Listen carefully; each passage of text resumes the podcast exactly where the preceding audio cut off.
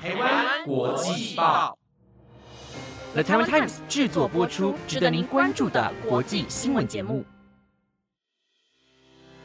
欢迎收听《台湾国际报》，我是云婷，带您关心今天三月十一号的国际新闻重点。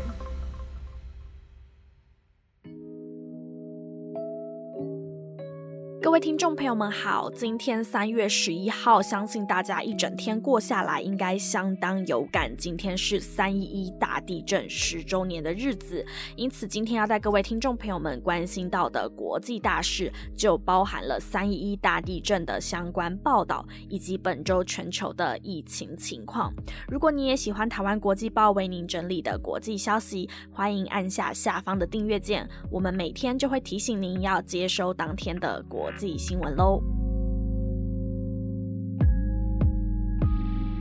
首先带大家关心到三一一大地震的相关新闻。日本三一一大地震到今天已经满了十周年，在当时规模九级的强震瞬间击垮了日本人的家园，甚至引发了巨大的海啸，导致福岛第一核电厂大量的放射性物质外泄，几乎摧毁了整个福岛县。目前根据警察厅九号公布的最新数据来看，在强震过后的十年，仍有四万。多名的灾民还在外面避难，无法回到家园。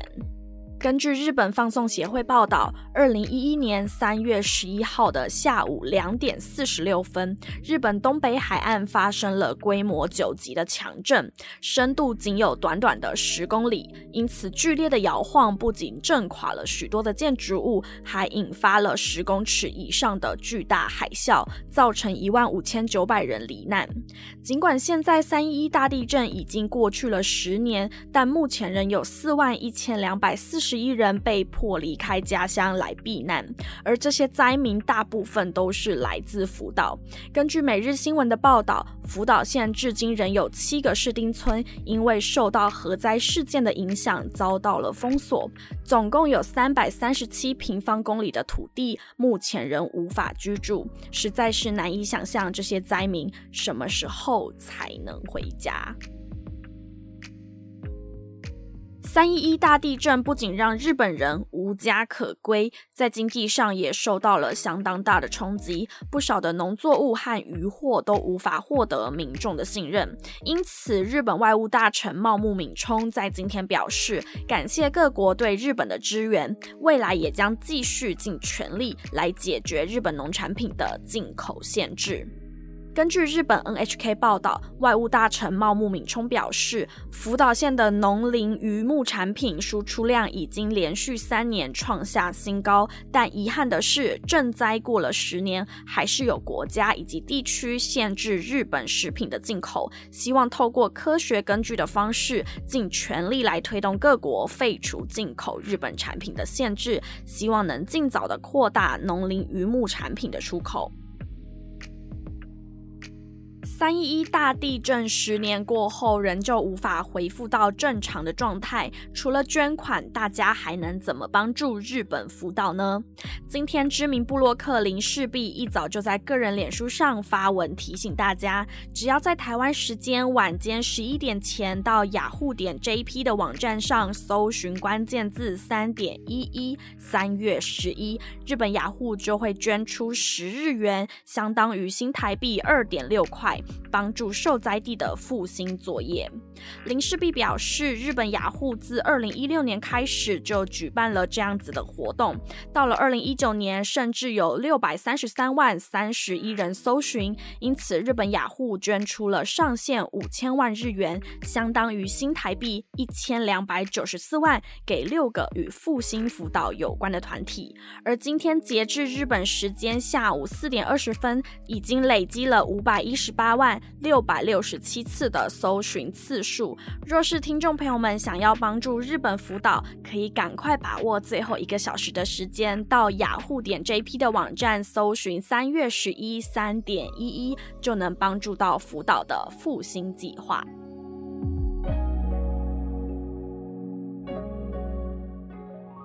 接下来带您关心到一则美国的消息，在昨天三月十号是西藏起义的二十六周年，而美国众议院议长佩洛西发表了声明，称美国与西藏人民站在一起，公开力挺西藏。此外，美国国务院更指责中国不甘干预喇嘛转世。根据美国之音的报道，美国众议院议长佩洛西在声明当中表示，西藏人只是想要在没有暴力和恐吓的情况下实践他们的信仰、说他们的语言、庆祝他们的文化，但北京政府却持续的摧残西藏文化和历史。美国将继续与西藏人民站在一起，促进西藏和中国的自由与机会。此外，报道还指出，美国国务院在九号表示，中国政府不该在达赖喇嘛的继承过程中发挥影响力，并批评中国干预班禅喇嘛的继位过程是对宗教自由的侵犯，并认为中国当年另立班禅喇嘛，使得原本的灵童从此与外界失联，也都是违反宗教自由的行为。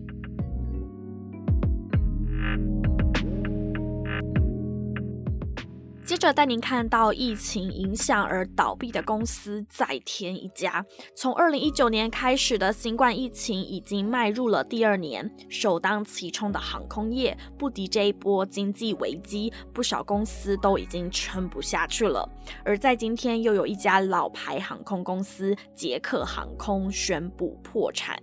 在当地时间十号，由布拉格地方法院宣布，欧洲老牌航空公司捷克航空正式破产。自去年八月以来，捷克航空一直处于保护性债务暂停偿付状态。去年因疫情的缘故，不得已取消了大量的航班，同时裁员约三百人。到今年的二月底，捷克航空更向破产法院提交重组申请，试图挽回公司。但目前捷克航空负债约十八亿捷克克朗，因此所有债权人将有两个月的期限登记破产债权。到今年的六月份，法院将会重新评估所有登记的公司债务，并召开债权人会议，以决定公司未来的走向。而目前其他的航线仍在正常营运。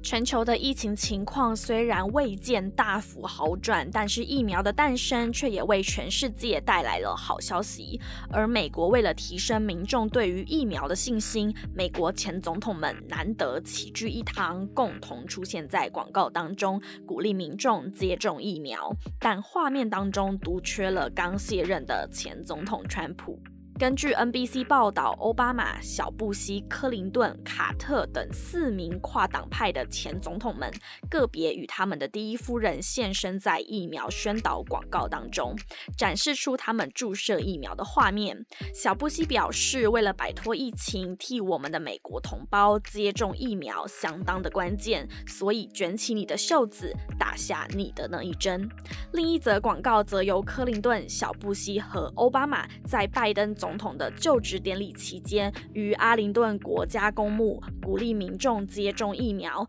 其中，奥巴马强调，疫苗是终结疫情、让国家持续向前的第一步。然而，川普和他的夫人梅兰妮亚据说在一月卸任以前就已经注射了疫苗，但是细节完全的保密，也不让媒体们拍摄，更对于加入前总统俱乐部没有兴趣，因此完全没有出现在广告当中。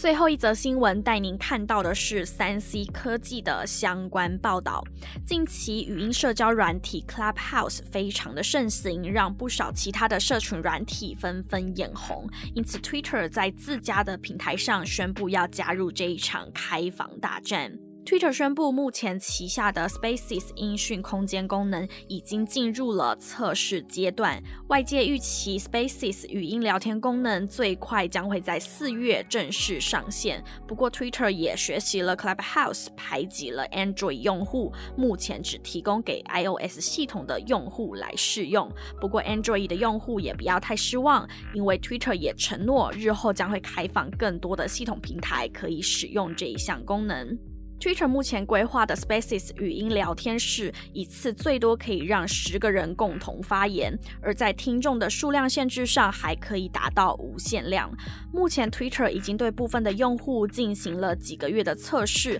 根据发展趋势来看，任何的用户都可以进到 Spaces 的房间当中聆听内容，但是仅有 Beta 版的用户可以创建 Spaces 房间。另外，目前仅有在行动设备上才可以聆听 Spaces。房间的对话内容，如果是使用 Mac 电脑版的 Twitter 用户，或者是使用网页版本的用户，都无法进入房间内共同参与。